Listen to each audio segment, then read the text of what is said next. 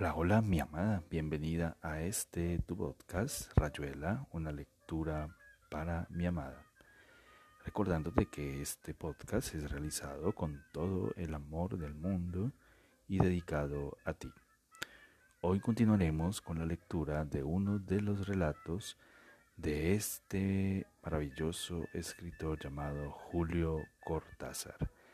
Espero sea de tu agrado. Te amo, te amo con todo mi ser y todo mi corazón. Seguimos con la lectura de 62, Modelo para Armar, de Julio Cortázar. Les hubiera gustado ir caminando hasta el departamento de Helen, pero la valija y el paquete con los libros de Celia pesaban demasiado. Cuando bajaron del taxi en la Rue de la Clef y Celia se adelantó con la valija, hubo un instante mientras Hélène pagaba el taxi en que todo parecía confundirse en, un, en su cansancio. Vagamente se preguntó si otra vez le tocaría echar a andar con ese paquete en la mano que ahora eran los libros de Celia y antes había sido otro paquete atado con un cordel amarillo que tenía que entregar a alguien en el hotel de la ciudad. Apenas cabían las dos en el vetusto ascensor hidráulico que las remontó, jadeando y gimiendo hasta el quinto piso. Celia miraba el piso de linóleo verde, se dejaba mecer por la vibración. Las bruscas sacudidas de la caja de madera y vidrio al franquear cada piso.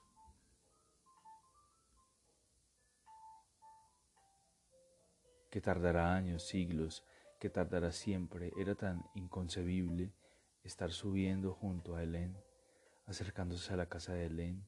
Nadie la conoce, pensé cuando el ascensor se detuvo en una especie de hipo y vi salir a Helen empujando la valija, buscando la llave en el bolso. Ninguno de nosotros estuvo nunca en esa casa. Quizá Juan la miró desde la calle alguna vez y se preguntó cómo serían las habitaciones, dónde guardaría Helen el azúcar y los pijamas. Oh sí, Juan ha debido tener, ver, ha debido venir de noche hasta la esquina, buscando una luz en las ventanas del quinto piso, fumando un cigarrillo tras otro, apoyado en esa pared con carteles.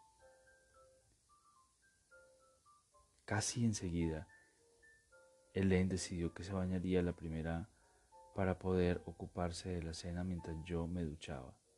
Sí, doctora, por supuesto, doctora. Oí el rumor del agua y resbalé en un sillón hasta apoyar la nuca en el respaldo. No era feliz, era otra cosa. Una especie de recompensa por algo que ni siquiera había hecho. Un regalo universal un acto de gracia. Mi paredro o calac se hubieran reído de esas palabras. Todos se reían de mí cuando decía esas cosas que detestaban. Helen ya me había asignado una parte del placar. Me lo había indicado exactamente antes de encerrarse en el baño. Abrí la valija donde faltaba casi todo lo necesario y en cambio, con el apuro de y, la rabia había metido una caja de lápices de colores, una guía de Holanda y un paquete de caramelos. Pero tenía tres vestidos de verano, unos zapatos y el libro de poemas de Aragón.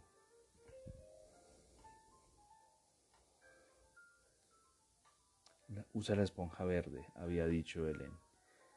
Tu toalla también es verde. Mientras me bañaba, pero entonces Helen no era tan Helen Tenía frascos con sales de baño y toallas de colores preciosos. La, la mía era verde. Pero entonces Helen, así mi paredro y Tel hubieran podido ver esas repisas. Ah, sí, Juan, pero entonces Helen y la delicia del agua en la espalda, el olor de un jabón violeta que resbalaba como una ardilla en la mano y secarme con la toalla verde puesta por Helen en el soporte de la izquierda así como mi ropa estaría a la izquierda del placar y seguramente yo dormiría a la izquierda de la cama. Las otras, las cosas me guiaban fácilmente, bastaba seguir las indicaciones de, de dejarse llevar por el color verde, por el azul, por el lado izquierdo. El departamento era, tan, era pequeño y Helen lo había amueblado en la justa escala. Como no pensar en mi casa, el interminable departamento burgués de los tiempos del barón Hausmann, donde había que quedarse, que deslizarse entre decenas de sillas inútiles, cómodas y mesas y consolas puestas exactamente, donde no hubiera donde no hubieran debido estar lo mismo que mis padres y mi hermano, tantas veces la mujer de mi hermano y los dos gatos y la sirvienta, tantas veces la mujer de mi hermano y los dos gatos y la sirvienta. Con este perfume tan leve, ligeramente seco y áspero, mientras haya la naftalina, el living el Benjui, la ropa ligeramente la ropa demasiado usada, los chalecos de piel de gato, las pastillas pectorales, los vapores de un viejo de sopa, de un siglo de sopa pegada al empapelado, las toses malolientes de los viejos, y esta luz presente y evasiva a la vez, llena de una dulzura que se iba mezclando con el aire desde las lámparas del living del dormitorio y no las arañas coaguladas y frías, la sucesión de rincones tenebrosos y zonas chorreando luz donde todos entrañábamos y salíamos como marineros, marionetas estúpidas. Y ahora un perfume de pan tostado y de huevos fritos, vestirse tan rápido que todavía estaba como en como una con una media en la mano cuando entró en la cocina donde Helen terminaba de poner la esponja y, y, maravilla, pobrecita, mirando fascinada las fuentes y los vasos. Apúrate que se va a enfriar, dijo y solo entonces se calzó la media, cumplió las vagas maniobras de sujetarla mientras se sentaba ante su plato con un aire de hambre y de felicidad que me dio risa. Los huevos con jamón estaban tan... Había beujolais, gruyère, compartieron una naranja y una pera. Hélène preparó café a la italiana y explicó dónde estaba todo lo necesario para que Celia se encargara por la mañana del desayuno. Todavía deslumbrada, Celia hacía un esfuerzo para no olvidar la toalla verde, el lado izquierdo, el desayuno. Sí, doctora, por supuesto, pensando como desde lejos, desde muy lejos, que a un hombre le hubieran irritado esas precisiones. Se me caerán al suelo, dijo Celia. Verás que romperé una taza antes de mucho. Puede ocurrir, pero si lo anuncias desde ya, encontraré el azúcar. Estarás durmiendo, no querré despertarte. Ah, sí, estaba ahí en ese cajón las cucharitas. Boa, dijo Helen, es demasiado para ti. Todo de golpe, ya aprenderás. Sí, doctora, por supuesto que aprendería. Lo que no aprendería serías tú, infalible localizadora del azúcar y las tazas.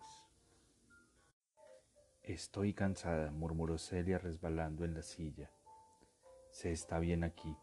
Es como antes que empiece una película o un concierto. Ese gato que con ronronea en el estómago, tú sabes. Tendremos concierto si quieres, dijo Helen. Vamos al living, trae la cafetera. Por mucho rato fue el olvido, la felicidad del gato ronroneando, un disco con un trío de cuerdas. Philip Morris y gitanes uno a otro, a uno y otro lado de la mesita baja, la botella de coñac como un pequeño fatal, fanal tibio. Y luego hablar, poder hablar, así como así con el sueño que lentamente gana terreno, con Helen sentada ahí escuchándome hablar, porque eso es la felicidad.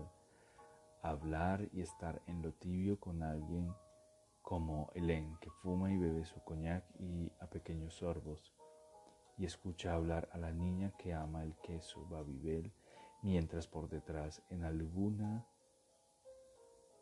parte que forzosamente hay que situar, y que la incertidumbre termina situando siempre detrás o en lo hondo, en todo caso en alguna región diferente de lo que está sucediendo, están esperando y que ella no ha marcado en el tablero del ascensor, porque ese ascensor no tiene tablero, es un ascensor blanco, brillante, completamente desnudo en el que ni siquiera se alcanza a reconocer.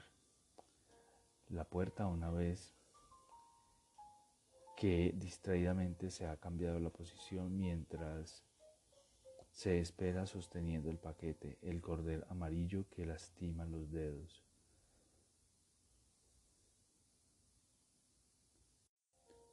El ascensor se detendrá y la puerta resbalará silenciosa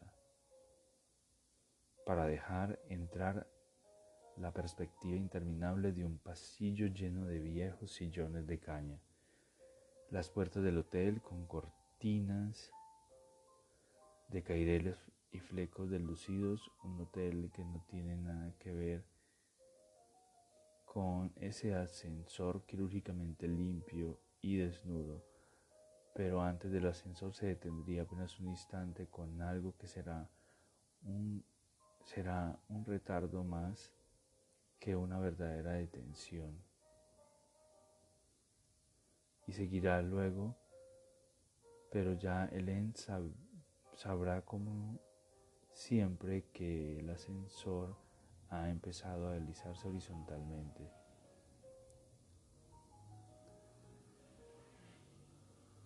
Por uno de los muchos codos de ese zigzag que no sorprende a nadie en la ciudad como tampoco sorprende que una ventanilla deje de ver los tejados y las torres.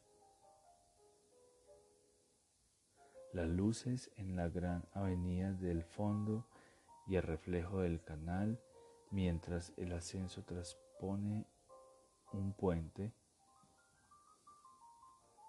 invisible para la pasajera que sostiene Ana el paquete de las dos manos negándose a llevar a depositarlo en el suelo como obligada a tener con las manos mientras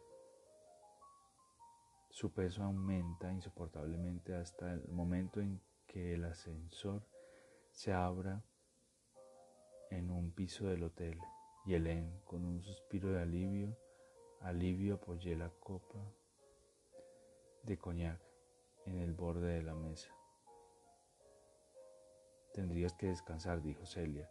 Después de eso que pasó esta tarde, no queremos... Si quieres preparar otro café, nos hará bien a las dos. No hablaré más. Soy tan... o por lo menos no te escucho. Me hace bien saberte aquí. Estás viva. Yo viva, pero hablas como si fueras mi madre, doctora, porque es manía de querer parecer más. Perdón, no diré nada, pero eres a tantas veces. Yo no estoy muy más viva que tú. No hablo de ti, ya ves hablado de mí. Eso no me lo va a impedir. Ah, ah, Helen, una no sabe cómo hacer contigo. Eres tan y a veces una quisiera que me No me mires así. Las niñas buenas no dicen palabras, no dicen malas palabras. Merdea Lors, repitió Celia metiéndose los dedos en la boca como preparación a su costumbre de comerse las uñas. Nos reímos al mismo tiempo. Hicimos más café y terminamos hablando de los amigos en Londres y de la carta de Nicole que Celia había recibido esa mañana. Cada vez que se trataba de los amigos, me hacía gracia que Celia solo mencionara a Juan de pasada y como al sesgo, y Juan y Tel que jugaban con ella como con una gata y la llenaban de regalos y paseos, disputándola a mi paredro y a Polanco cada vez que volvían a París, después de complicadas discusiones en el Cluny, donde salían a relucir billetes de teatro sacados con un mes de anticipación, excursiones al zoológico de Vincennes, conferencias magistrales y fines de semana en el vivero escuela donde trabajaba Polanco. Imposible hablar de todo eso sin mencionar a Juan. Imposible que Celia comprendiera porque yo soy, porque yo no sé lo diría nunca que su nombre me llegaba como un como los perfumes que atraen y repelen a la vez con la tentación de acariciar el lomo de una ramita dorada sabiendo que el dedo va a tocar la esencia misma de la viscosidad.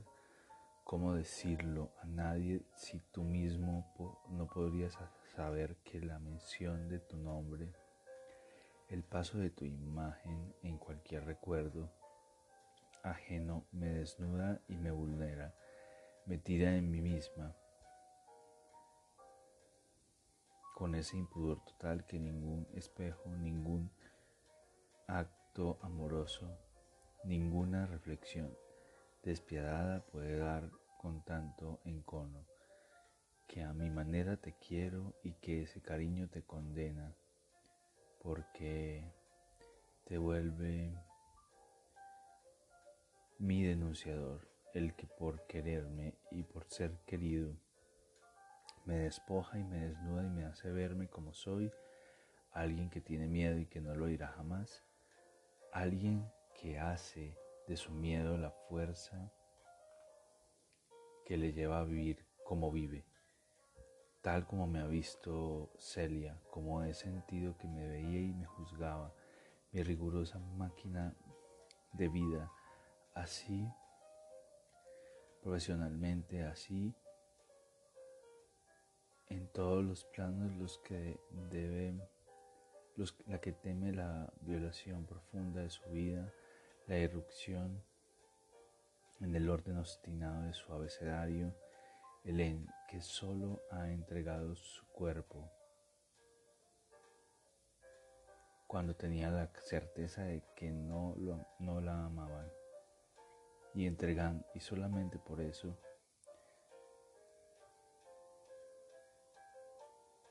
para que nadie subiera después a lamar su puerta en nombre de los sentimientos. Soy tan, dijo Celia, mira lo que me escribe Nicole, este párrafo es tan completamente...